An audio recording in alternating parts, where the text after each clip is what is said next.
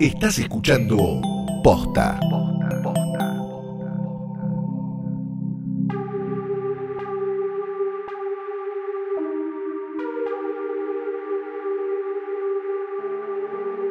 ¿Qué dice la gente de Nevarro? ¿Cómo va todo por Arbala 7?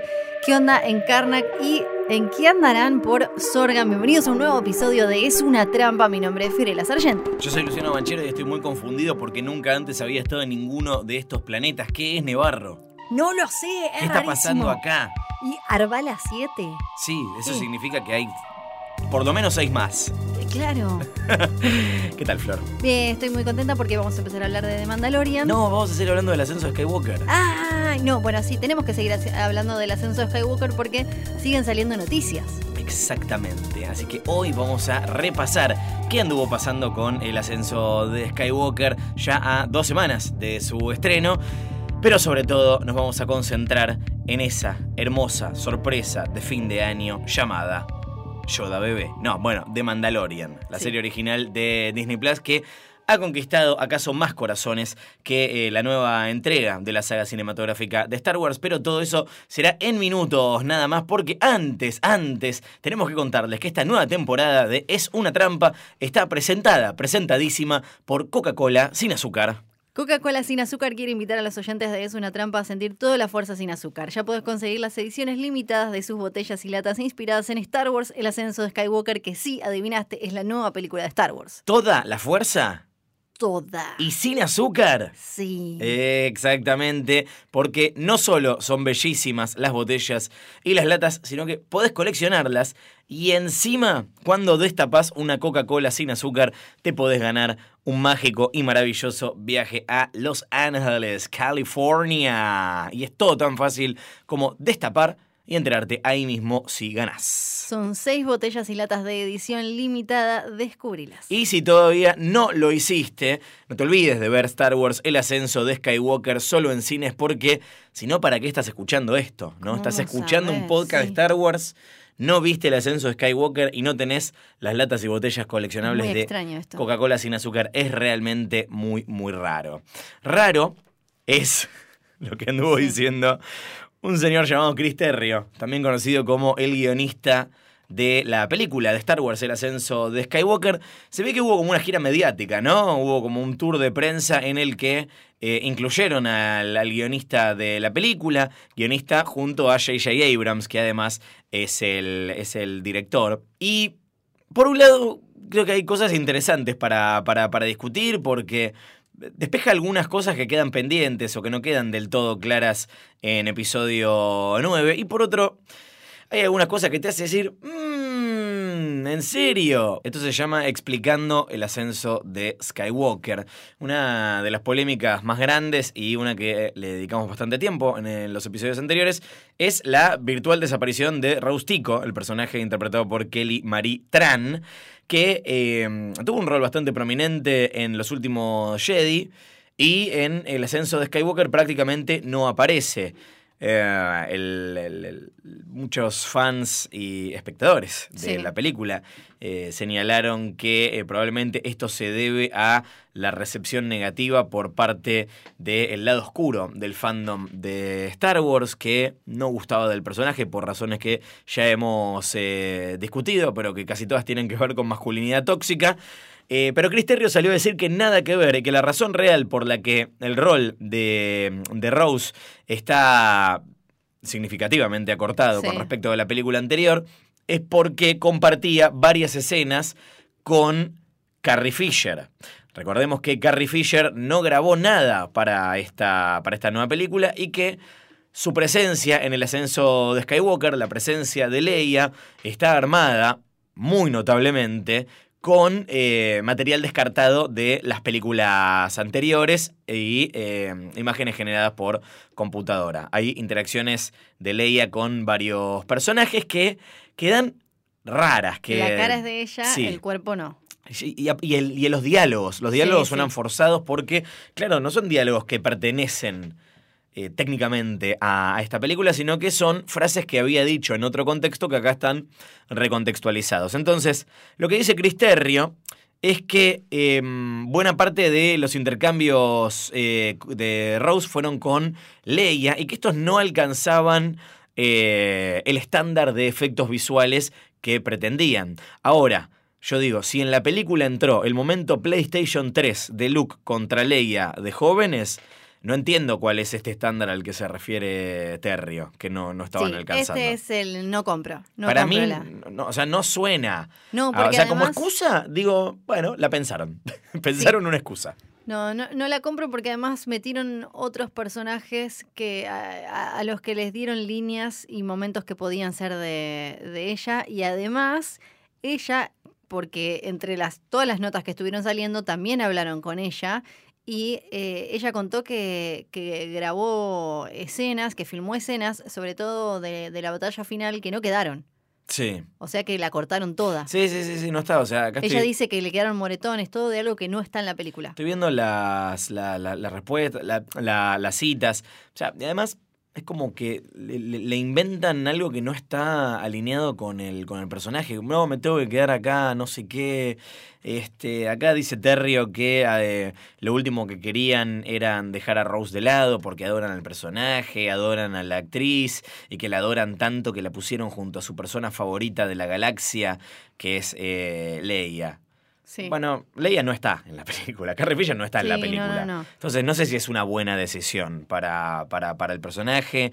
Eh, dice que el ascenso de Skywalker muestra a Rose cambiando, creciendo, evolucionando en los 75 segundos que aparece en pantalla. Sí. Rose comienza su viaje en los últimos Jedi eh, como la última persona, el, el- escalón más abajo en el, en- en- dentro de la resistencia. Y acá es la mano derecha de la general, este, trabajando en planes militares, ayudándola a tomar decisiones. Nada de esto está en la película. No, no, nada. no. Rose no toma ninguna decisión. No. Interviene en nada. De hecho, que- hubiese sido, parece, hubiese sido más justo, no la pongan. Ya está. Sí. Se ve que porque es lo mismo, no, que no esté Rose en la película. Sí, algo que también ella eh, decía, Kelly Maritran, era que esas escenas que vemos, eh, que son clásicas de Star Wars, de la resistencia, de los rebeldes, en los que todos opinan y demás, son bastante chotas de filmar porque están un montón de tiempo viendo cómo, repitiendo cada uno su línea de diálogo un montón de veces y demás. Y un, un montón de esas cosas podrían haber ido a ella. No te queda la idea de que es alguien importante en la resistencia. te queda la idea de que es un, como la, la- la chaboncita de Haití o algo así, Sí. ¿no? La eh, técnica. También habló la editora, la encargada del montaje de El ascenso de Skywalker, Marianne Brandon, se llama. Hola, Marianne.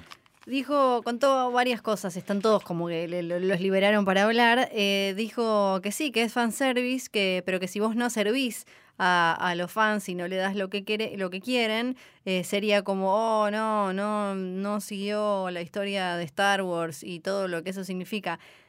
Yo no escuché, eh, habló mucho en un podcast que se llama The Rough Cut, no, Sí. no lo escuché, solo leí, mm, leí, la, eh, la- leí frases y, y demás.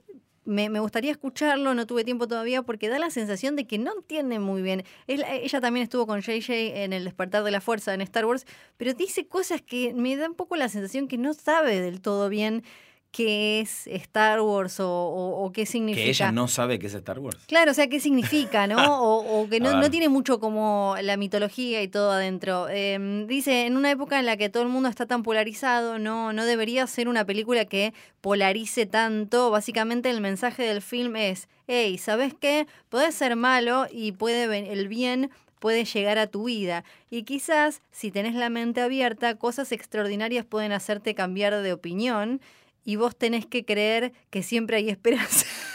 como ¿Qué? me pareció, no sé, como... eh, ta- también dijo que, que, se, que se apuraron para, mm, para llegar a la fecha, que hubo cosas que fueron como medio viendo a medida, viendo sobre la marcha, algo que no está mal y que un montón de veces salió bien, no es que esto significa, ah, bueno, no está, no está tan buena por eso. No, eh, es, eso es algo que lo hablamos siempre con Rogue One, ¿no? Una película que cambió muchísimo y eh, terminó para nosotros eh, siendo espectacular. También contó que había cosas que, por ejemplo, hicieron varias versiones, como el beso de Reylo. Sí. Hubo beso, hubo no beso, y hay muchas cosas que no están. Y esto me hace acordar algo que dijo Seba de Caro, en un programa de radio que se llama Sensacional Éxito. Lo tengo, sí. eh, que era que le parecía que era una película corrida, una película que a la que le faltaban partes que él creía que estaban o en el guion o que habían sido filmadas y después por una cuestión de tiempos y eso habían, habían sido cortadas en, en la edición. Si uno lee o, o escucha lo que dijo ella,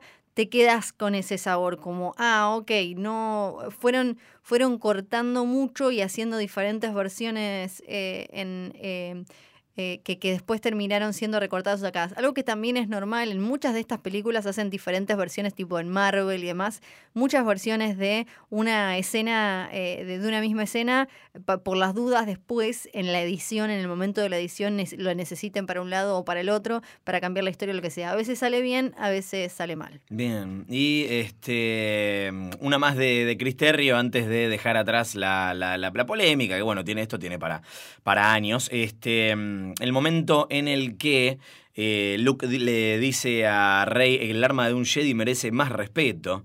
¿No? En, en- en referencia a eh, uno de los momentos más cuestionados eh, de, de los últimos Jedi, cuando Luke revolea el sable láser que le trae Rey, eh, y muchos lo vieron como un eh, metamensaje de, de la discusión entre J.J. Abrams y Ryan Johnson, que yo creo que es chocante al comienzo si lo sobreanalizás, pero tampoco creo que sean tan tarados como para eh, instalar una discusión dentro, dentro No, de la película. yo creo- Me parece que es leerlo demasiado. Sí.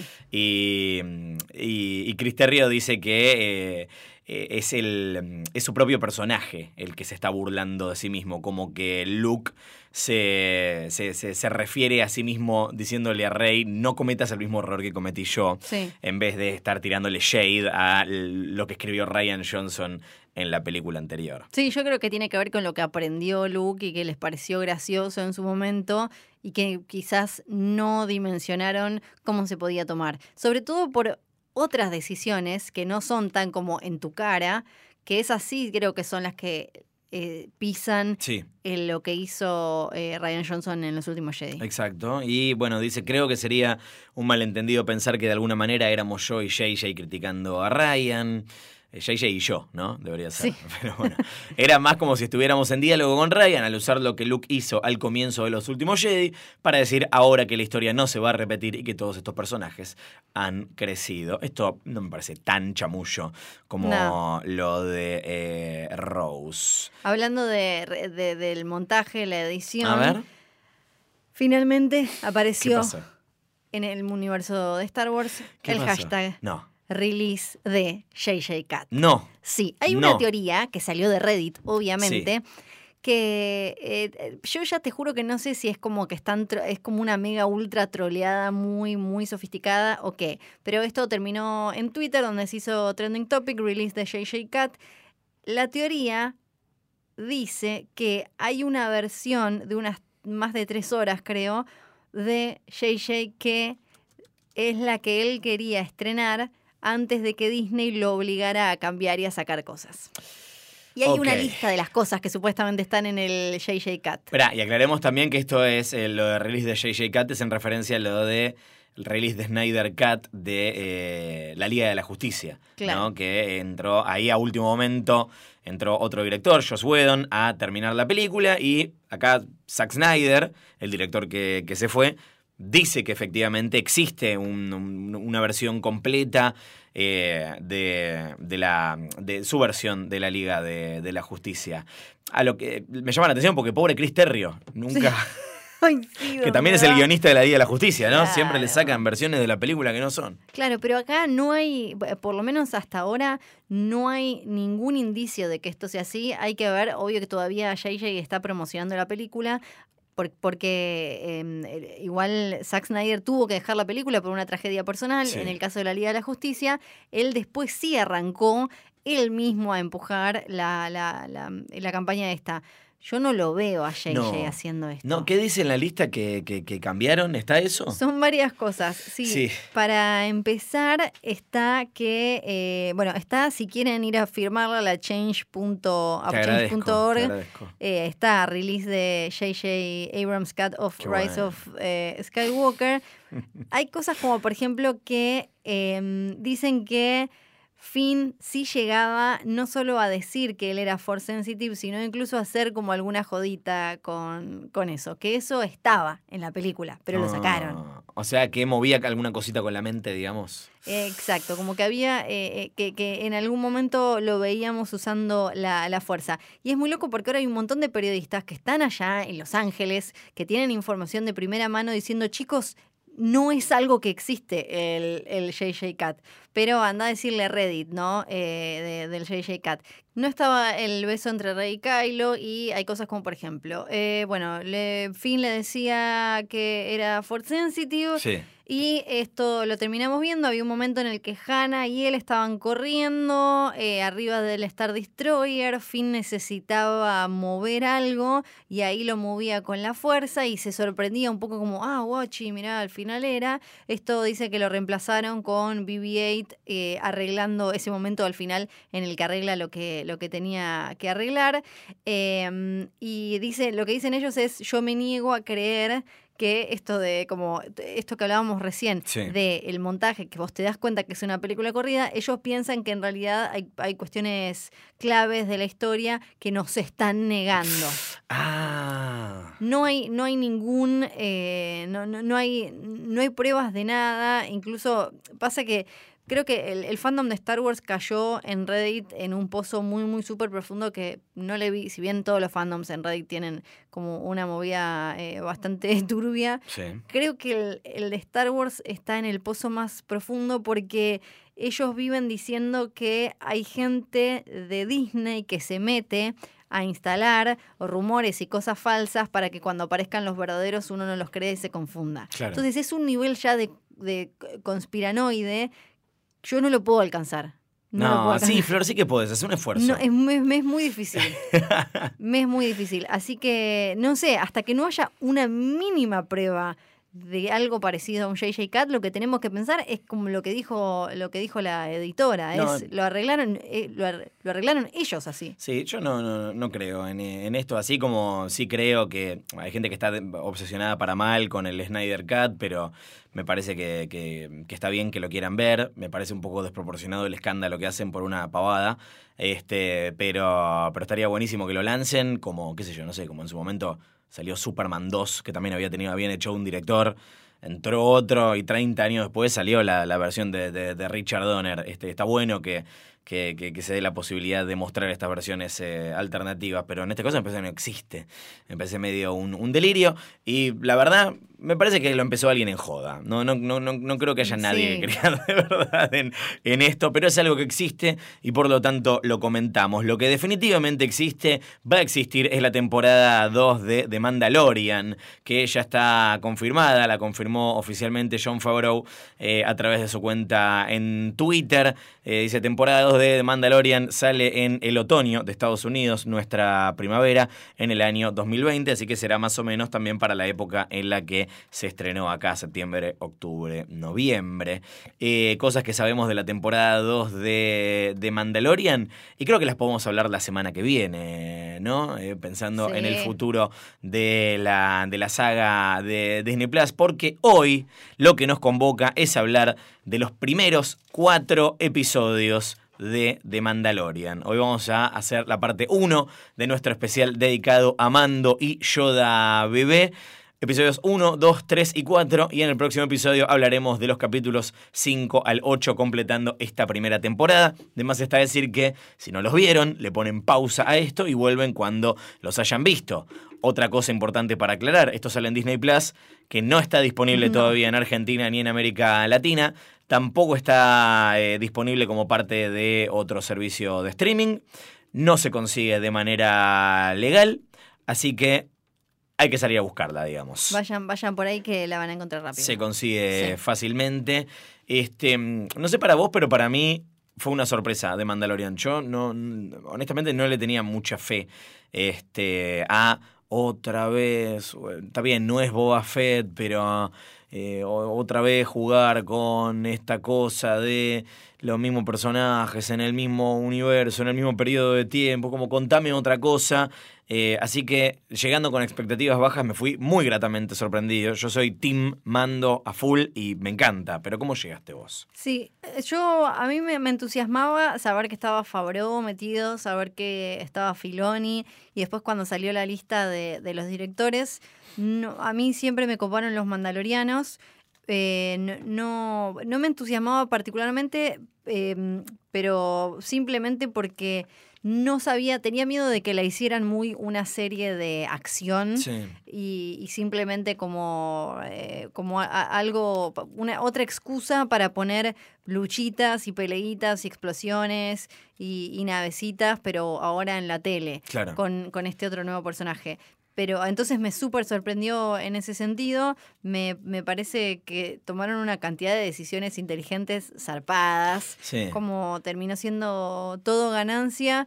A mí me eh, gusta mucho este que, que, recupera esta cosa de que decía George Lucas del, del futuro usado, el futuro gastado, ¿no? Total. De, de, esta cosa medio entre cruza de géneros entre western y, y, samuráis. Eh, aplicado a la mitología del, del, universo Star Wars tiene mucho del, universo expandido, bueno, del nuevo canon, y lo usa de, una manera que me parece muy copada y que para el que agarra los guiños, ahora vamos a, vamos a comentar los capítulos y mencionar algunas cosas que tal vez se les pasaron, que a nosotros creo que se nos pasaron en, en, su momento, que están ahí y te hacen muy feliz cuando lo agarras, pero que eh, tranquilamente creo que es muy amigable para alguien que o no se enganchó con la nueva trilogía, o, no vio las precuelas, o es incluso un espectador más casual de Star Wars, que no se engancha porque eh, con, con, con, la saga Skywalker porque es, uy, es el episodio 8, tengo que, no vi el 7, ¿cómo, ¿por qué voy a ver el 9 si esta no la vi? Eh, acá no tenés toda, toda esa carga. Sí, ni hablar. Eh, creo que, eh, bueno, George Lucas estuvo ahí, en, estuvo en el rodaje, hay unas fotos hermosas con Favreau y con Filoni, y además se me, lograron, creo, lo que hicieron con Rogue One, con Rebels y con Clone Wars, pero ahora, ahora con Mandalorian, meterse con una historia, con una, con una parte de la historia que no habíamos visto, y de manera que se sienta súper genuina y, y una evolución muy natural del universo que creó Lucas en los años 70. Algo que, hablando de lo que es canon y lo que no, algo que sí es canon eh, y que vale la pena aclarar, además ahora vamos a hablar de en qué momento se sitúa la serie, es que en, en el canon actual, aprobado, esto lo dijo Pablo Hidalgo y en su momento... El guardián del holocrón. Fidalgo, lo eh, digo Filoni, lo Fidalgo, un beso para Laura, Fidalgo. Lo dijo eh, Filoni, lo dice en un extra de Clone Wars, es que a él George Lucas le dijo que Jango Fett no era un mandaloriano real y después Hidalgo lo confirmó. O sea que la idea que nosotros teníamos de los mandalorianos antes de el, universo eh, expandido, por lo menos el, que todavía queda, Clone Wars y Rebels y demás, la idea esa que teníamos de lo que era un mandaloriano a través de Boba Fett y Jango Fett no corre porque eh, lo dijo el mismísimo George Lucas, Jango agarró la, la, armadura y estaba, se hacía pasar por un mandaloriano o dejaba que se confundiera. Lo que no sabemos todavía, eh, no sé si ahora eh, alguna pieza del universo expandido actual lo explora, me parece que no, pero ¿qué pasó con Boba desde que muere el papá? Eso no, no lo sé, eso, eso te la debo. Pero me parece que es importante porque si no vieron Clone Wars, si no vieron Rebels, se van, se quedan con la idea de que los mandalorianos son eh, mercenarios cazarrecompensas, y acá en Mandalorian vemos casi todo, lo contrario, porque si bien él es un cazador de recompensas, un bounty hunter, tiene super código y todo el tiempo es justamente eso, como qué, qué, qué es lo que dice el honor mandaloriano y bla, bla, bla. Sí, ahora vamos a hablar un poquito, vamos a desarrollar sobre la, la, la, la historia de los mandalorianos y cómo llegan a convertirse en esto, y subrayo lo de convertirse. Eh, un poquito de prehistoria también sobre, sobre esto, no me acuerdo si habíamos llegado a comentar en el podcast, porque hace tanto que lo hacemos que ya estoy gaga, eh, que en su momento George Lucas quería hacer una, una serie de este estilo, eh, que se llamaba Underworld, Star Sí, Wars Underworld, comentamos. que era también tipo western, con cazarrecompensas, mercenarios y, y- y demás, pero que les había parecido muy caro en su momento. Eh, 15 millones de dólares por episodio salió eh, esta temporada de, Mandalorian. Pero ahora tenés la chance de hacerlo medio como él Sí. hizo las precuelas, solo que ahora se ve de otra manera, porque no es que para Mandalorian están todo el tiempo en un desierto No. o algo así. Hay un chaboncito en una pantalla. Sí. Este, creo que está bueno que hayan hecho este pasamanos también, ¿no? Porque después de la venta de Lucasfilm a Disney, Sí. Ahí entra en escena John Favreau, eh, que si no saben es el director de, de- del Rey León y de Iron Man. Esto me parece más importante porque con Iron Man empieza el universo cinematográfico de, Marvel y acá lo trajeron para... No te digo empezar un nuevo universo, pero es como el abanderado de Disney Plus, ¿no? Es como la razón Sí. por la que querrías pagar Disney Plus es para ver esta nueva serie de Star Sí. Wars. Es un chabón que te maneja muy bien la aventura, el humor, la mitología, es muy como respetuoso o le gusta construir en base a eso y visualmente todo el tiempo se está, está llevando la, la- la tecnología más allá. Lo hizo primero con, bueno, co- con Iron Man también, pero de manera más directa con el libro de la selva y el año pasado con Sí. el Rey León. Y además es cocinero, esto es muy importante, Sí. porque tal vez vieron en eh, Netflix su serie de Chef Show, que eh, además viene de la, la película que hizo de ficción, la, la, la serie es de no ficción y es él cocinando con famosos, eh, básicamente. Y es gracioso porque él habla de su papel como showrunner de, de la serie y dice que se parece mucho a ser un chef. Escribís el menú, te armas un equipo con gente que es genial en lo que hace, eh, supervisás, servís como guía para la gente que termina cocinando la, la comida y al final emplatás. Esto es importante porque de verdad armó un buen equipo para, para esto. Y si bien está John Favreau ahí arriba, me parece que el hecho de contar con un, aliado clave como es Dave Filoni, el showrunner de Rebels, Resistan y Clone Wars, las series animadas de- del universo Star Wars post este, adquisición de, de Disney de Lucasfilm, es un tipo que entiende como pocos el, el universo y la, y, la, y la mitología. Y es importante lo que decís porque él no dirige ninguno de los episodios, sí está a cargo de casi todos los guiones. Eso. Es, que me gusta mucho esta, esta metáfora que hace esta comparación con, con el equipo de cocina y lo que Sí. hace un chef, porque hasta detalles como, qué sé yo, ponele. Hay cosas que hacen icónico a Star Wars, cosas que hacen que Star Wars sea Star Wars y una es eh, la música. Y cuando pensás en la música de Star Wars pensás en John Williams, obvio. Pero acá no está John Williams. Y yo particularmente no lo extrañé a John Williams. Porque No. ¿qué, qué hizo? Agarró, dijo, bueno, Porque no iba John Williams No, tampoco, aparte no- no, no daba con, el, eh, con la serie. Este, agarró el- al compositor de la, de la música de, por ejemplo, Pantera Negra, que es un señor llamado Ludwig Goransson, y compuso el tema de, de Star Wars, creo que más icónico desde el, el Duel of the Fates. Sí. Es, es- es- es hermoso realmente. Y, eh, y además de que lo tengo pegado desde que arrancó la, la- la- la serie, cuando vos lo escuchás completo, es- vos decís, ah, me gusta este tema, me gusta este tema, y lo escuchás y es todo la misma, la misma pieza. Este, yo me quedo viendo los créditos del final porque me gusta mucho escuchar la música siempre y me gusta Sí. mucho eh, cómo te muestran el, el- el- el arte conceptual, los, los- los diseños del, del- del episodio. Eh, al punto que con mi esposa eh, le pusimos letra a la música. ¿Puedes cantar un ¿no? poquito, por sí, favor? lo podemos cantar juntos. Es. Yoda, bebé, él es Yoda bebito, él es Yoda bebé, él es Yoda bebito. Que tiene todo el sentido del mundo, porque la serie en realidad Sí. todos sabemos que debería llamarse Yoda bebé. Sí. Pero sí. bueno. Un beso para la cuenta Yoda Chiquito. Sí, arroba el Yoda chiquito. El primer capítulo se llama The Mandalorian y está dirigido por Filoni. Exactamente, y eh, acá nos encontramos con qué está pasando en el universo de Star Wars unos cinco años después del regreso del Jedi. Se da la batalla de, de- de Endor, cayó el Imperio. De hecho, la de Jakku. Sí, exacto. Este, acá lo compara Fabro con la caída del Imperio Romano, ¿no?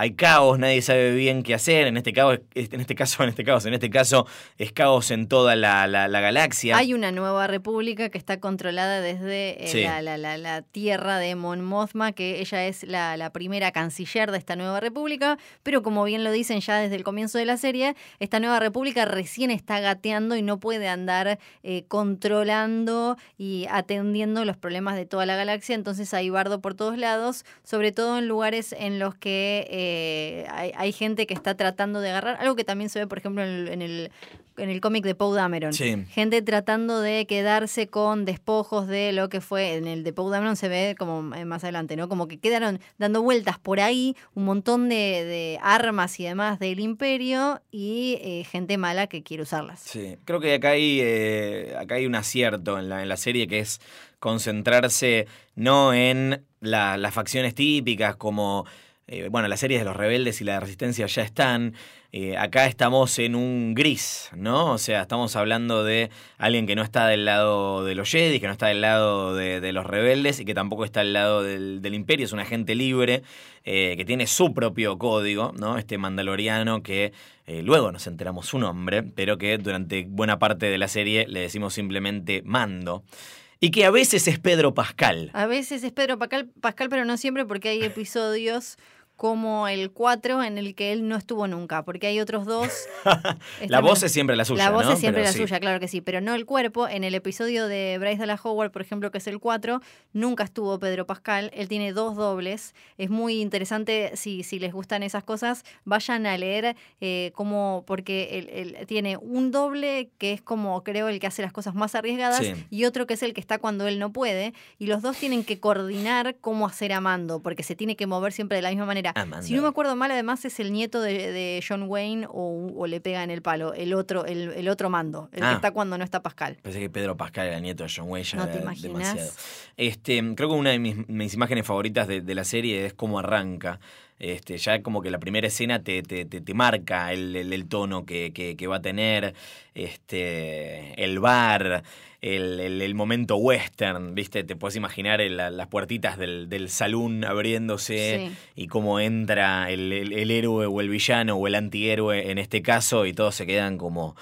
Porque acá todo el mundo sabe qué es un mandaloriano. Claro. Y tiene una cosa medio videojuego la, la, la serie que, me, que, que me, me, gusta mucho, ¿no? Es como eh, una, una, una, plantilla medio básica de tenés que ir de A hasta B, cumplir un objetivo, cobrar la, la recompensa. Bueno, acá Mando está yendo a la cantina a cobrar una, una, una recompensa, después se junta con Griff Carga, que es el personaje de, de Carl Weathers, que es como el líder de este sindicato de, de, de, de casa recompensas. Exacto, de esa zona es como decir, es el puntero, ¿no? Claro, es como el de la. Sí, tiene algo súper que es por un lado de videojuego y por otro lado muy clásico de, de western y de seriales y demás. Es como que combina las dos cosas. Y ese, claramente, para quien no lo recuerda, es el actor que todos recordamos de Arrested Development. Claro, era ese, Apolo Creed. De, la saga de Rocky, el ese Media serie diciéndole Apolo Creed. Sí, Vamos, digamos, todo, digamos todo.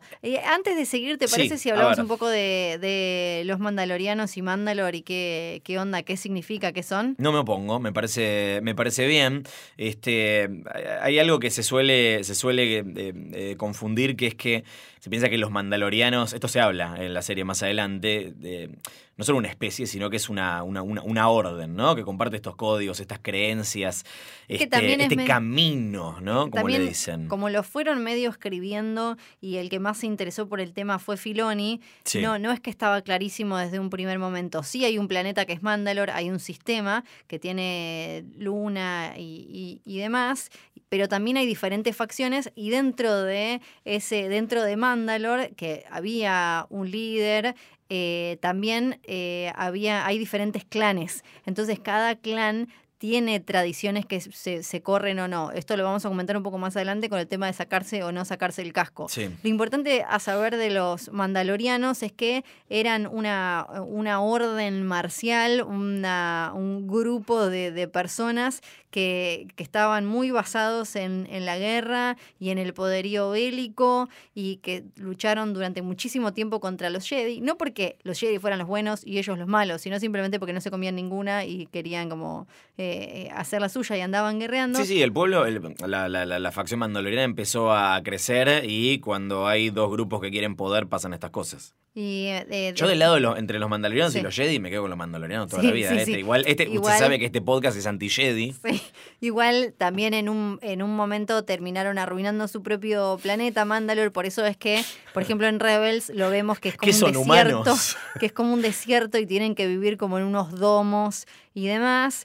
Eh, ellos tampoco es que eran, eran parte del imperio, sí se aliaron, sobre todo hay algo que vamos a poder comentar mucho más también en el episodio siguiente, eh, un, sector, un grupo que se llamó Death Watch, que tenía a un eh, chabón, a un líder que se apellidaba Visla con Ujú. eh, ZS, después vamos a hablar de uno que tenía solo una Z, Sí. y que, que sí, Para mí lo escribieron mal. Bueno, después lo discutimos igual. que pero- en su momento se, se aliaron con eh, primero con los separatistas y después eh, con el imperio, pero terminó saliéndoles mal y Mandalore terminó convertido como eh, eran eh, una parte más del imperio donde formaban cadetes, ahí aparece Sabine de Sí. Rebels, por ejemplo, entonces no es que ellos estaban con el imperio, algo que queda claro acá, acá después. Es que no les gusta. Acá cuando, cuando le- le- lo acusan a Mando, este amigo Bisla le, le- le dice, vos te estás juntando con el, con, con el imperio, no, no les cabe una.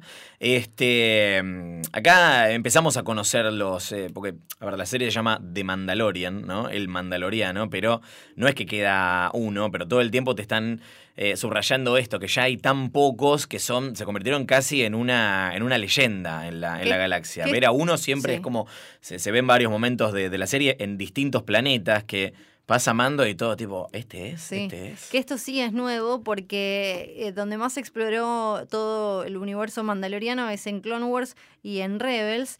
Y sí es nuevo esto de la Gran Purga, que es una de, los, de las grandes incógnitas hasta el final de la temporada, es qué pasó, por qué se enojó el imperio en algún momento y los mató a todos y ahí es donde le sacó el Beskar, este, este metal tan importante con el que ellos se hacen las armaduras, que en Rebels, Sabine, cuando es cadete del imperio, hace eh, un arma, crea un arma que es capaz de eh, derretir o dañar el Beskar y bueno, ella después termina eligiendo otro camino y destruyendo el arma que creó y demás. Pero claramente el, el Beskar es muy importante y ahí también nos queda, creo, claro que, según recuerdo, eh, Django no tenía una No. armadura de Beskar. No, no, no, no. Es más, si, y Boba tampoco. si pudiésemos ponerle otro nombre a la serie, yo le pondría por un puñado de Beskar. Sí, ¿No? Porque el, el- el- el próximo objetivo de, de- de- de Mando eh, viene de la mano de Werner Herzog, que eh, acá, hace de el personaje conocido solo como el cliente, pero es eh, un director de- de- de cine muy legendario. Súper legendario y también por ser bastante personaje mal llevado, muy particular. Y acá. Pero si acá lloró con Yoda bebé. Él no sabía ni qué era Star Wars ni nada. Le interesó cuando Favreau, no había visto ni películas de Favreau, Sí, contó, nada. pero le interesó cuando le contó sobre el proyecto y él medio que los cagó a pedos porque en algunas escenas ellos querían poner a, a Yodita bebé en, con efectos en computadora y le decían como, bueno, mira esta pelotita, minga, dijo, me traen el bichito, me You have traen to el... bring the real baby. Claro, y entonces eh, después contaron que Me terminaron, usando casi siempre el... Hay muy pocos momentos en el que es CGI gracias a él. Claro, este, así que tenemos eso para agradecerle a Werner Herzog, que este, mm, le, le encarga a, a Mando una misión bastante particular de la que no le puede contar mucho, solo sabemos que el, el- el- objetivo ¿no? tiene 50 años y que hay que traerlo con vida y que a cambio le van a dar esta bolsa llena de Y Beskar. vos te imaginás un viejo Sí. Hola. Eh, y no. Eh, le adelantan esta barrita de, de, de Beskar y acá se la lleva a, eh, a, a The Armorer, este, este personaje interpretado por Emily Swallow que le forja los, los chiches mandalorianos con, con, con este eh, acero. Que por eso te digo también que es como un videojuego, ¿no? Vas acá, te ganaste Sí. una barrita de Beskar, te pones un protector de hombro y, y demás. Y acá empiezan también a, a como mostrarte ciertas pistas sobre no solo qué pasó con los mandalorianos, sino cuál es la historia de este mando particular, porque Primero que a medida que le va haciendo la, la, la, armadura, que le va martillando, que le va haciendo este, este protector de, de, de hombro, eh, Mando va teniendo flashbacks a este, a este enfrentamiento entre el imperio y los mandalorianos, en los que vemos a un niño siendo rescatado por eh, sus padres. Algo que salió mucho en la narrativa 2019, lo vemos en Watchmen también, ¿no? Sí. Y a lo que viene desde 1938 cuando se inventó a, a Superman. Eh, dicen también que las obras se, se las, van, las van a usar para bancar a los foundlings. No sabemos bien qué son los foundlings, eh, pero, pero, ya, pero, bueno. Ya suena un poco Cris. Ya está. Sí. Suena un poco Cris Morena, ¿no? Es Sí, como sí, tienen un montón de, de, de, chufas, de chancles. Como This is the rebelde way. ¿no? Este, eh, en fin.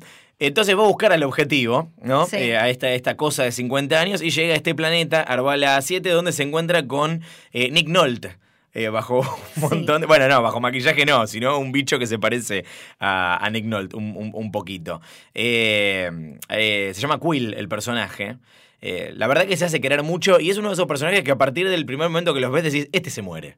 Sí. Este la va a quedar. Bueno, pero estuvo un montón de tiempo. Este la va a quedar. Tuvo un montón de tiempo. Y acá me gusta el, el laburo que hacen de cómo van recuperando eh, especies alienígenas Sí. que vimos durante un segundo en algún momento, porque Quill es un Ugnaut, sería. Sí. Ugnaut. Ugnaut, sí. eh, que son los que desarman a Citripio o en Cloud City. Claro, o sea, ya los Esos. vimos en el Imperio Los vimos un Contraataca. segundo en el, y hay un montón, y, y así en Mandalorian hay un montón de. Vimos a tal en un segundo Sí. y acá hay uno que es de la misma, de la misma raza. Sí, total. Este, otro, otro tipo de criatura que eh, vemos en el Imperio Contraataca son los androides IG, ¿no? Eh, ahí vemos en, en una escena con eh, Boba Fett y otros cazarrecompensas. eh, lo vemos en, en- en episodio 5, a IG-88.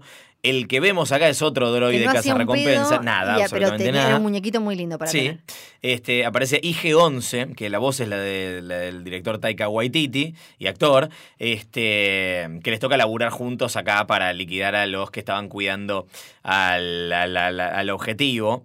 Eh, que no, no sé muy bien acá y podemos empezar a teorizar por qué estos, estos bichos tenían cautivo a, a Yoda bebé, ¿no? Estos bichos que son los, los Nicto, que en su momento eh, trabajaban esclavizados para Java de Hat y que se liberaron después de, de- su muerte, pero ¿por qué, por qué termina ahí, no? Eh, Yoda bebito. Sí, ahí, pero ahí tenemos que, claro, preguntarnos, eh, tenemos que saber de dónde salió. Lo sí, que te da pero ponele, también es interesante, acá tal vez estoy hilando demasiado fino, ¿no? Este, viste que cuando, cuando eh, John Favreau anuncia en, em, en Twitter que se viene la segunda temporada de, de Mandalorian, el bicho que aparece, la figura que, que- que aparece ahí construida, el muñeco, digamos, el animatronic, es, eh, es uno de los, de los que estaban también en el, en el, en el templo de, de, de Java. Entonces, capaz que ahí hay algo. Java está muerto, Sí. igual. Pero digo, después, así como cae el imperio, la galaxia queda convulsionada, cuando muere Java, en la misma película, me imagino que ahí hay otro tipo como de. cuando de muere el líder de la barra. Entonces digo, ahí tal vez hay, Sí. hay, hay algo para, para, para indagar Puede en, ser. en- en- en la próxima, en la próxima temporada. Tampoco sé si sabían qué es lo que tenían los que estaban cuidando a, a Yoda bebé. No sé si sabían que era. O sea, como viste cuando tenían algo que sabía que era valioso, pero no sé si sabían cuán poderoso era. Sí, sí, sí, sí, Como, sí. bueno, esto se lo puedo vender a alguien, pero no- lo que no sabemos es si sabían lo que podía hacer Bebito Yoda. Y lo, eh, pa- para decir un poquito más de IG-11, Sí. son droides que están hechos para eso, para ser asesinos. Eran, eh, esa es su gracia, Oh, por eso es que a lo largo de la serie, después cuando reaparece el personaje, spoiler alert, eh, le, todos le dicen como, no, es un asesino, porque los IG eran asesinos. Em, ¿Podemos hablar de algo realmente importante? ¿Qué? Eh, ¿Podemos hablar de Yoda bebé? Yoda bebé, sí. Yoda bebé, le decimos Yoda bebé, eh, Baby Yoda, eh, como le dice todo el mundo en inglés, pero que en realidad no solo no tiene nombre el personaje todavía, a quien vamos a empezar a conocerlo como The Child, sino que tampoco tiene este nombre su, su especie. Lo primero que tenemos que aclarar es que no es Yoda, ¿no? Esto es importante No, porque no hay Yoda. otro que muere en el regreso del Jedi es eh, Yoda después de 900 años. Eh, y la especie de Yoda es eh, realmente muy antigua y eh, muy misteriosa, casi no se los ven en la, en la galaxia. Eh, sabemos que pueden vivir por siglos, sabemos que envejecen muy, muy despacito. Cuando Luke se cruza con Yoda tiene 900 años. ¿eh? Exacto. Y, eh, Cuando la queda. Y bueno, y esto que parece un bebé tiene 50. Claro. Este. Solo vimos a Yoda y a Yaddle, que, Yaddle. es, eh, que también la vimos, la vemos en el Consejo Jedi. Sí, en la que- amenaza fantasma. Claro, o sea que hasta ahora los tres que vimos de, de la, de la especie que sean, por lo menos son super force sensitive. Y sabemos gracias a episodio 1 y Qui-Gon que por lo menos Yoda era el que tenía el conteo de midiclorianos más alto, ¿viste? Sí. que le dice Anakin, incluso más que Master Yoda. Y, y- y- y fue como siempre algo para George Lucas lo de mm, hablar o no hablar de de dónde salió Yoda. Y creo que eso es lo que lo hizo más interesante y lo que le gustó tanto a Favreau, que explicó, salió a explicar que lo, lo que le gustaba era de- del misterio de Yoda es que sabemos quién es basándonos en su comportamiento, sabemos qué defiende por lo que va haciendo, no sabemos detalles de dónde vino. Entonces Sí. eso como que lo conocemos a él por lo que va haciendo, pero que claramente tenía- te- la gente, él sabía que la gente tenía intriga sobre la especie. Para vos, ¿qué onda? ¿Para vos es parientito? Yo espero que no sea parientito. Yo también, sobre todo porque, spoiler alert, eh, y esto lo, lo vamos a hablar más en el próximo eh, episodio cuando hagamos teorías sobre lo que se viene en la, en la segunda temporada, se, se empieza a hablar más de la especie y de salir a buscarla. Creo que hay ahí un aspecto de la mitología que no está explorado y sería una picardía pudiendo expandir el universo, volver a contraerlo diciendo que es el sobrino de Yoda, sí, ¿no? Sí, además eh, lo que dijo Favreau es, dice que lo que para él valora mucho la gente es que es eh, sorprenderse y quedar como cautivado y que eso se está convirtiendo en algo raro. Sí. También explicando el por qué no vimos juguetitos. ¿Por qué hoy Claro. todavía no se consiguen juguetitos? ¿Por qué? Porque los juguetitos los tienen, que parece una gilada, pero los juguetitos, el merch, lo tienen que hacer con mucho tiempo antes. Entonces, siempre en algún momento se filtra una cajita, un eh, diseño, concept o lo que sea. sale, sí. Entonces, que, que es muy difícil hoy guardar secretos. Y lo loco es que eh, tuvieron que ver ahí Beyoncé y Donald Glover, ¿Eh? porque al principio ellos querían largar eh, los juguetes y todo ahí al toque, pero él estaba trabajando en, en El Rey León y dice que eh, Beyoncé, que saca sus eh, discos de manera así sorpresiva, Ah, ya entendí. había sacado un disco sorpresa, no me acuerdo cuál era, si era Homecoming, debería ser por, por el momento. eh, Simplemente dice, lo subió y reaccionó. Entonces, eh, que Donald Glover le dijo tipo como, che, mira, tenés, deberías hacer como... Sí. Para, para mí está súper bien, está súper bien jugado. No, no, no lo, no lo vi venir de, de- de- de ninguna manera. Este, me encanta que no haya aparecido en, en- en- en nada de promoción eh, previa. Y le suma tanto a, a la serie el vínculo este eh, que cada vez se va volviendo más eh, paternal de, de mando con, con Bebé Yoda. Hasta, bueno, lo que pasa Bueno. en el último capítulo que. Este, posta creo que no hubiese funcionado de, No, de- de la misma también- manera. sí, eso si también lo, sabíamos antes. dijo, lo dijo Fabro, que lo, lo- él quería algo parecido a lo que él sentía cuando era chico y vos ibas descubriendo un Sí. producto así. Y decíamos que una de las cosas que mejor hace de Mandalorian es jugar con cachitos de canon, ¿no? Agarrar eh, piezas de la mitología del universo de Star Wars y jugar con eso. Por ejemplo, a mí me gusta mucho que eh, ahora el especial de Navidad de Star Wars es canon. Sí, yo no sé cómo no mencionamos, no- yo no sé cómo no empezamos este capítulo a los gritos Sí. con esa noticia. Sabíamos que a Fabro le gustaba el especial Vaya, de... no sé por qué. Eh, sí, no sabemos por qué. Incluso, Vayan a escuchar el especial de Es una trampa de, de Navidad. Incluso él jodió con que quería ser uno y demás, pero ahora tenemos a el, el primer chabón que agarra mando, Sí. Que es una, ese sí que es una, una especie nueva, que dice Quiero estar en casa para el Día de la Vida. que incluso ya hay gente que, como ahora, el Día de la Vida es canon, gracias a esa frase, cree que como los papás de mando estaban vestidos de rojo, estaban en el Día de la Vida. Bueno, eso puede ser. Sí, yo ahí ya no te compro Lo tanto. que yo no entiendo es, tipo, el Día de la Vida, como lo conocemos, eh, es una festividad Wookiee. ¿No? Que se celebra en Kashyyyk. No es que tipo es una costumbre extendida en toda la, la galaxia. O sea, es la Navidad de Chewbacca. Claro, sí, pero me imagino que puede ser en algunos otros planetas y en algunas otras razas lo mismo. No, igual para mí está bien. Yo lo que creo que están haciendo es extender la festividad a- para, para afuera Claro. y de esa manera lo distinguen de lo que pasaba en el festival, en el festival, en el especial de Bueno, Navidad de Star Wars. En festival. realidad Luke, eh, Leia están ahí con los Sí. Wookiees, o sea que quizás ellos también ayudaron a que se popularice en otros lados. Eh, otra cosa que está popularizada en la, en la galaxia es la droidefobia. A nuestro amigo Sí. mandaloriano no le caben mucho los, los droides, Bueno, es desconfiado. Si un droide de batalla de los separatistas mató a tus viejos, yo también tendría como cierta cosa con los droides. Sí, pero me parece que es algo eh, histórico de, de- de- de alguno- de algunos habitantes de, de- de la galaxia. Es algo que se empezó a instalar durante las Clone Wars, en el enfrentamiento entre la República Galáctica y la Confederación de Sistemas Independientes que tenía el ejército de droides de, de- batalla y la República empezó a publicar este, estos, este- esta propaganda anti, antidroide, que es un sentimiento que actualmente eh, permanece. Hay gente que tiene temas para resolver en terapia con los droides como, como mando, pero hay gente que no tiene ninguna razón aparente para odiar a los droides, más allá de que están generalmente mal vistos a partir de ese eh, acontecimiento hace algunos años. Otros easter eggs que nos quedaron dando vueltas por ahí.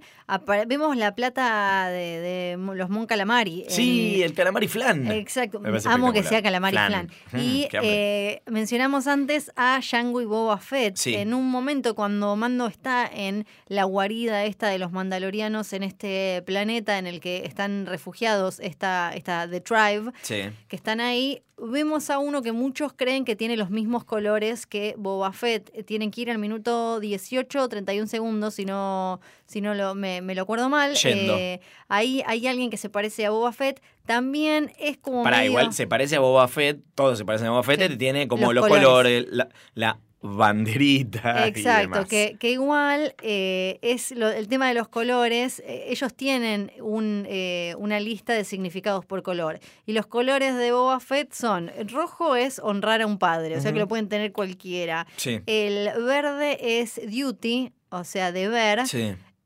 Lo puede, puede tener cualquiera eh, rojo. sí. Cualquier mandaloriano puede tener eh, rojo y, y verde, así que puede ser cualquiera, pero después vamos a hablar en capítulos más adelante. También hay una figura que puede llegar a ser eh, Boba Fett, que en cierta parte del universo expandido, que ya no recuerdo si es canon o qué pasó, sobrevivió. Sí, al, Al al ataque del Sarlacc, exactamente. Pasamos al segundo episodio de, de Mandalorian, eh, que se llama The Child. Está escrito por John Favreau y dirige Rick Famuyiwa, eh, que es eh, conocido por no dirigir la película de Flash. ¿No? ¿Viste? la Ah, película de Flash de DC que Sí, ya tuvo 20 directores, ahora parece que la va a hacer Andy Muschietti. él fue uno. Él fue uno de los que no la hicieron, junto con eh, otros que también formaron parte, o no, del universo Star Wars, como Phil Lord y Chris Miller. Acá ¿Te no, acordás? sí, claro que sí. Acá creo que este capítulo es claramente para establecer el personaje y el vínculo entre Sí. ellos dos, que es la estructura sobre la que se va a montar el resto de la historia y que va a justificar eh, todo. Tenemos a yaguas chatarreros Sí. a pleno eh, hermosos haciendo su clásico gritito.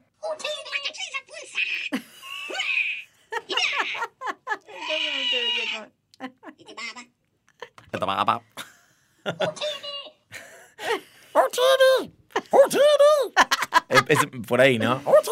Es por ahí, es por ahí, con el, el Warnes eh, ese que, que tienen. Sí, Y mm, eh, de- hablando un poco más de los yaguas, eh, hay un momento, bueno, cuando él se pone a desintegrarlos, Sí, cuando sí. los yaguas ya le están choreando todos los pedazos de, de su nave, eh, de la Razor Crest, él, eh, es como una especie de callback de, a lo que Darth Vader le dice a Boba, Boba Fett, Fett. que le dice como, che, no, no me no disintegrations. Esta vez no lo desintegre, dale.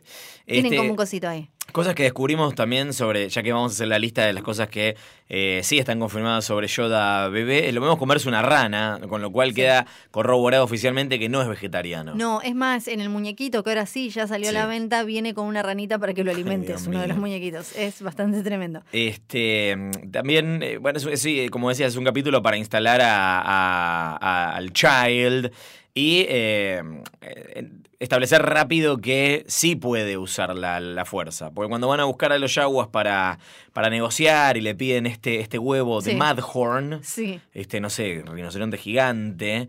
Este, cuando lo está por, por, por matar, eh, aparece Bebé Yoda para salvarlo. eh, y ahí se, se, se, se revela que lo puede, lo puede usar eh, y quedarse dormido automáticamente. Ahora, acá hay una pregunta para hacerse que no, no, no, no se responde durante esta temporada. Y es. Ya vimos, recién decíamos, vimos a Yoda, vimos a Yaddle. eh, la especie no tiene nombre, pero son de por sí más sensibles a la fuerza, son heavy users de la fuerza. Tendrá que ver con los midiclorianos, ¿no? Como la, la- la Ojalá. excusa oficial de, de las precuelas. Yo no sé, pero lo que sí sabemos es que acá Bebé Yoda levanta el, levanta el bicho este de manera muy parecida a la que Yoda levanta el X-Wing. Sí. Y em, que- creo que, o sea, él sabe que lo puede hacer. Él se pone a hacerlo. Es algo, te da la sensación como de que mínimo, o sea, que fue algo intuitivo porque él lo quería salvar a Mando, Sí. pero que también él sabía que lo podía hacer o Sí. que podía intentar hacerlo. Entonces ya hay un conocimiento, estamos en un, en un mundo en el que eh, la fuerza se olvidó, o sea, así como Luke eh, no, no tenía idea y como después en el despertar de la fuerza está toda esa conversación, ¿cómo se olvida la gente, no? No, y además me imagino que tipo hay lugares donde la- las historias llegan, pero ya están lejos que, que es como una leyenda, es algo que pasa, este, no, no, no, no, no lo viste pasar. Sí. O sea, hay gente en Ciudad Gótica que no cree en Batman. Claro. O sea, Sí, sí, sí. imagínate, eh, imag- imagínate cómo funciona. Acá estamos hablando de una galaxia este, entera. Y acá algo importante también que sacamos es que Mando todavía no tiene su, su escudo, Sí. su logo, y ahí aparece eh, que el tema del logo también vuelvo siempre a Boba Fett, porque uno de los que se conocían en un primer momento como escudos, como logos de Boba Fett, en realidad después se terminaron usando para Mandalorianos, que aparece todo el tiempo en, en la serie, y él todavía no tiene el suyo hasta el final de temporada. Spoiler alert. Pasamos al episodio 3 de Sin, el pecado, y acá volvemos a Nevarro con un mando que le lleva eh, el- al cliente a- al bebito. Este capítulo está dirigido por Deborah Chow, que va Sí. a ser la showrunner de la serie de Obi-Wan. Sí, sí, sí, sí, sí. Que bueno, eh, de- también hubo algunos rumores esta semana de que iban a aparecer personajes de la trilogía original. Algo que es re loco es que es la primera mujer y la, la primera eh, directora asiática y director asiático o de, de, de- de herencia Sí. asiática en dirigir una historia live action con actores de Star Wars. Sí. Ella dice que no se dio cuenta, porque aparte después hay un capítulo con Bryce Dallas Howard, que Sí. seguramente habrán trabajado más o menos casi al mismo tiempo, que ella no se dio cuenta, pero que además para, para ella fue importante porque sacó un montón de inspiración de Yojimbo, de Kurosawa, algo que tiene también mucho que ver con, con Star Wars, y eh, de, de que, ella ama el cine asiático clásico antiguo gracias a su papá, entonces que para ella fue muy importante hacer este capítulo. Está buenísimo, se recontranota la, la, la influencia. De todos modos, no quiero ser superficial, pero lo que me queda de este capítulo es el momento en el que eh, Mando lo deja al bebito y lo mira desde lejos con cara de... Ay, sí, No, sí. no, me, mató un poco. Bueno, y acá es donde vemos eh, para qué lo quería eh, el, el cliente, Sí. lo estaban estudiando, ah, entendemos que ah, tienen, tienen un jefe, Sí. hay un alguien que lo Claro, porque está el cliente vivo. y está el, este, el doctor Pershing, Exacto. que es el que dice, eh, por favor, podemos no matarlo, gracias. Sí, y es el que lo está escaneando y demás, y eso es lo que a mí me, me ilusiona de alguna manera con respecto a algo parecido a midiclorianos. Basta con lo que con los lo amo y los odio, los amo y los odio No puedo porque, parar. porque ¿por qué lo están por qué lo están estudiando? Lo ¿Vos están que le están porque contando a los midichlorianos? para mí están tratando de entender por qué hace truquitos. Eh, Claro. Y acá este es el capítulo en el que confirmamos que Mando es un foundling eh, y que, y bueno, y esto de que los mandalorianos no quieren saber nada con el imperio Sí. porque pasó algo que terminó dinamitando esa relación que a veces eh, se, se trabajaba en sociedad. Sí, acá vemos, lo vemos en conflicto con el, otro de los mandalorianos que viven ahí, que son parte de la tribu, que es Paz Vizla, que le hace la voz John Favreau, que ya había hecho de un mandaloriano llamado Pre-Vizla, pero que este, en vez de escribirse Vizla con Z, es con ZS, con lo cual no se entiende si es otro de la misma familia o si es simplemente un guiño a un personaje parecido que no tiene nada que ver. De todos modos, siendo John Favreau el que lo hace, Sí. no tendría sentido que fuera otro. Entonces acá me parece No. que estamos hablando de algún tipo de vínculo y simplemente que aparece mal escrito el nombre en los créditos. Como que él no lo llegó a chequear a tiempo porque Sí. él no vio cada cosa. No leyó los créditos. No tendría sentido. Pre-Vizla es un personaje, además, eh, muy importante. Él, él era el líder de una, uni, de una organización Sí. opositora, rebelde, terrorista, llamada Death Watch, de la que vamos a hablar más adelante, porque Porque... tiene mucho que ver con por qué Mando se convierte en Mando. eh, hay algo... O parece tener mucho que ver. Sí, acá también aparece la, la- la- el nuevo que la fuerza te acompañe, ¿no? El que la fuerza te acompañe de, eh, de, de Mandalorian, cuando está discutiendo ahí con Paz Vizla, eh, la que media ese The Armorer que le dice, este es el camino del Mandaloriano, o sea, hay que hacer lo que tengas que hacer para sobrevivir. Los dos son cazador y son presa. This is the way. Este es el camino. This is the way. Cosa que hace que finalmente, más allá de este, de este conflicto eh, con, con este mandaloriano específicamente, pero ya había ahí un poco de, de- de- de desconfianza y rencor con el, con el resto del grupo al ver que estaba eh, generando cierto vínculo con eh, exoficiales del- del imperio. No les había gustado nada, pero finalmente porque This is the way, cuando eh, con su ropita nueva Mando va a buscar a, a Yoda Bebito, porque no lo puede soltar. Se arma el bardo con los cazarrecompensas, lo terminan salvando los mandalorianos. O sea, se amigan porque this is the way. This is the way, claro que sí. Detallitos. Acá me gustan dos pavadas, son dos giladas 100%. Una es, la gente cree ver que cuando Mando está yendo a rescatar a Yoda bebé, eh, aparece un tubo de metal. de 1851, fondo. si lo quieren ir a buscar. Gracias, gracias. ¿Por qué siempre aparece algo a los 18 minutos? No sé, Ya pero con, lo- con Boba Fett había pasado Acá también. también. hay uno que parece Sí. que podría llegar a ser Boba Fett. Que no. Se ve un tubo de metal de fondo que dicen que es el que usan Luke, Leia y Han en episodio 4 para trabar las paredes del compactador de basura. Perdón, para mí no es que es el mismo, es el mismo tipo de objeto, porque Sí, eso ya tiene parece- sentido, pero para mí no es es exactamente, mismo. para mí no es exactamente el mismo, para mí es es como el, el- el mismo eh, el mismo objeto que estaba en diferentes aparatos, en Sí. diferentes cosas, eso para mí sí tiene súper súper sentido. Sí. Hay otro igual objeto que ya había aparecido y que tiene una historia bastante genial, que Esto es, es el, espectacular. el Camptono. Sí, por favor. El Camptono es ese aparato que parece como, no es tipo un termo para Sí. llevar sopa, una máquina de helado, Sí, es marca Stanley. que había aparecido en 1980 en Empire, cuando eh, Cloud City está siendo evacuada. Hay un chabón que corre ahí atrás Es que está extra, llevando... es un extra, sí, literalmente. que está llevando eso. Y obvio, como antes era el, el universo expandido de, de la época, se le generó una historia alrededor, le decían Wilrow, Wilrow Hood y eh, le decían, eh, bueno, cualquier cosa que él andaba entregando heladitos porque era como una máquina, Una máquina de helado. helado, claro. Exacto, de, de Estados Unidos. Después igual le dieron, ya le habían dado una explicación a por qué este hombre corría con una, mm, eh, co- con una cosa para hacer helados, que era que contenía información sobre eh, las compras rebeldes de, mm, de nafta, de cómo se dice, como de, Sí, de combustible. de combustible, gracias, y que él estaba cuidando para que no le llegue a las manos de Darth Vader. Son todos héroes al final. Lo que tendría sentido porque acá lo usan para guardar plata, es como una caja fuerte. Pues siempre hace lo mismo con, lo- con, la- con los extras. Con R5D4 también se inventaron que era que se sacrificó para que Luke se lleve harto. Acá es lo mismo. El chavo estaba corriendo con un coso helado. Porque le dieron, pintaron una máquina vieja y le dieron, vos corre con esto. ¿Viste lo que hacen en la Celebration los fans? Hacen la Sí. Running of the Hoods.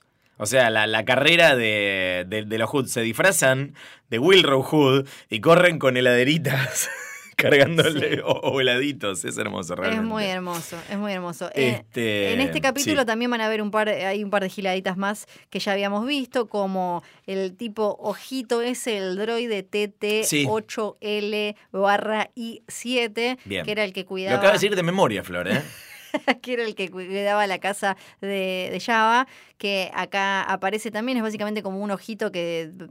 una mirilla. Para mí, hay acá, yo sé que algunas cosas son guiños o, o referencias, pero me parece que se, se están instalando semillas de qué pasó, cuál es el legado Sí, sí, de, de. Java de Hat para. Bueno, ahora la próxima temporada, pues ya vimos que acá no, no pasó nada. Tal cual. También eh, hay, bueno, entre otras cosas que tenemos, tenemos, hay Sabrak, creo que hay dos que aparecen eh, en un momento, que si, eh, de Darth Maul, por ejemplo, él era un Dathomirian eh, Sabrak, y también hay una mención a, porque varios ven con cuernitos y dicen como, "Ay, cómo da", que después en un capítulo más adelante se, se ve mejor otro.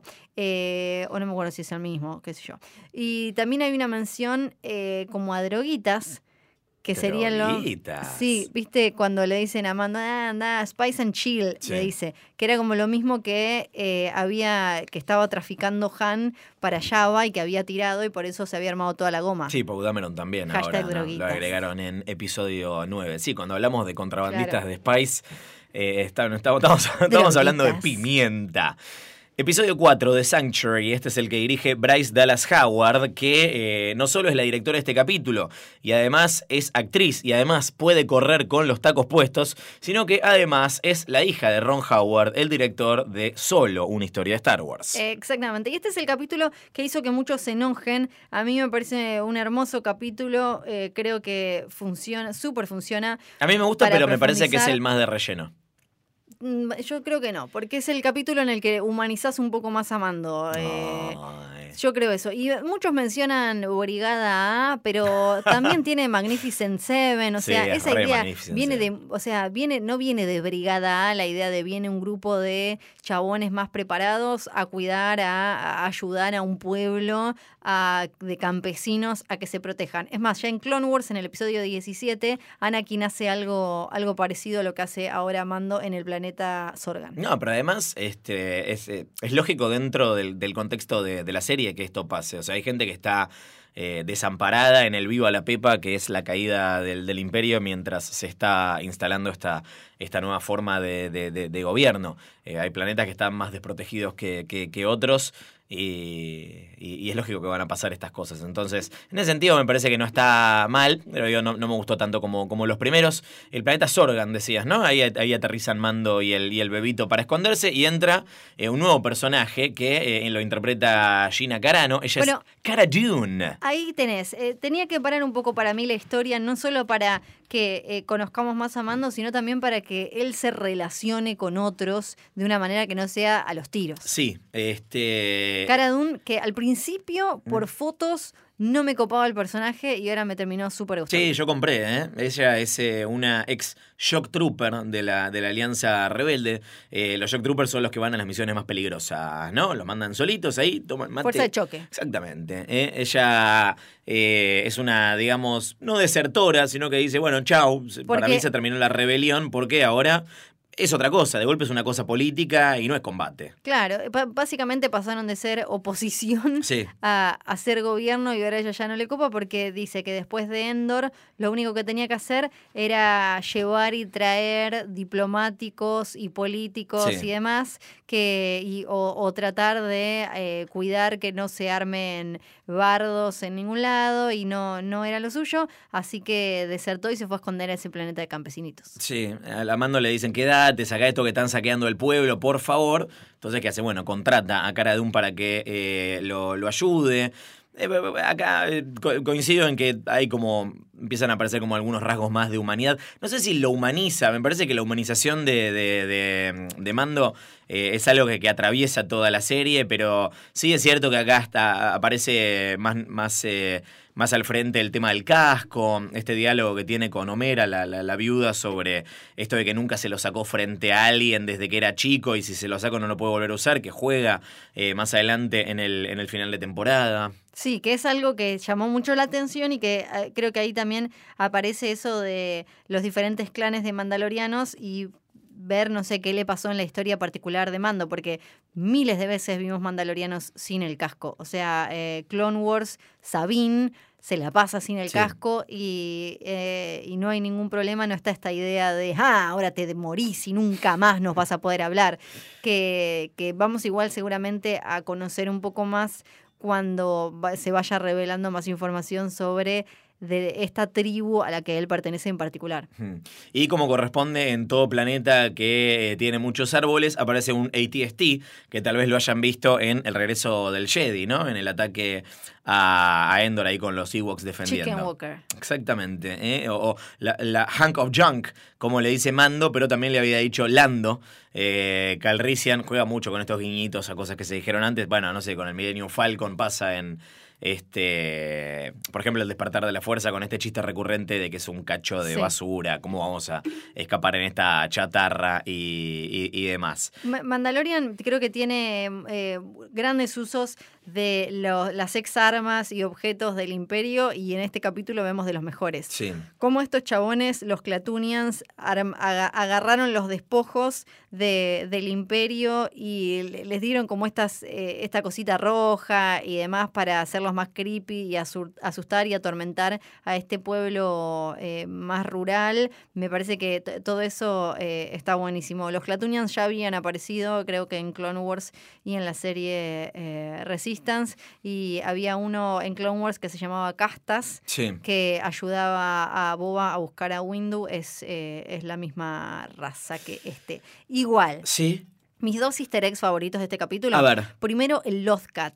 El Lothcat Sí. de Rebels que vemos eh, ahora en, de, de- de carne y hueso, entre comillas. Bien Eh, logrado. es- está súper bien logrado. Es como esa especie de, de gato que asusta a Bebé Yoda cuando entran al- a esa cantina, a ese lugarcito. Y eh, ellos están, lo- los Lothcats son de Lothal y juegan un rol muy importante en Rebels. Me encantó verlos. Y también que Mando le dice Wumprat a, a Sí. Baby Yoda, que son eh, los tipos de ratitas a los que les disparaba Luke cuando practicaba tiro. Claro. ¿Cuál es tu favorito de estos primeros cuatro capítulos? Ay, em, mira.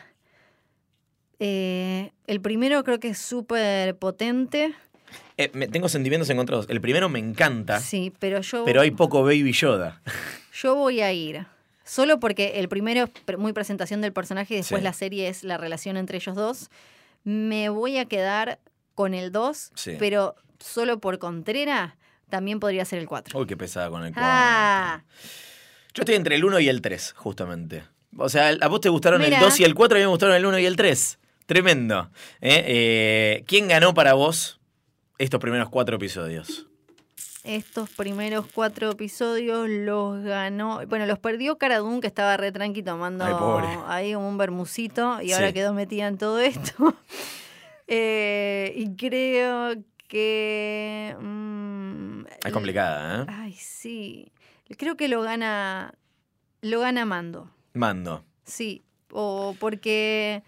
eh, Baby Yoda no estaba tan complicado al principio de la serie, pero creo que Mando estaba perdido. Sí. Yo quiero darle como un pequeño kudos a nuestro amigo Quill, que es eh, como un Sí, personaje claro. que eh, me gusta como también cierto código que tiene. Cuando Mando le ofrece, le ofrece ir a trabajar con él en la nave, le dice, mira, tuve toda una vida de servidumbre, la verdad, no, no, no, no, no, no me parece. Es un tipo que aprecia su libertad, que está en la suya, que no le gusta que, que lo jodan y que además este, consiguió lo que quería, ¿no? Que es que le- le- le- en su pueblo lo, lo dejen en paz, que, que- que- Sí. que- que- que no jodan más eh, ahí.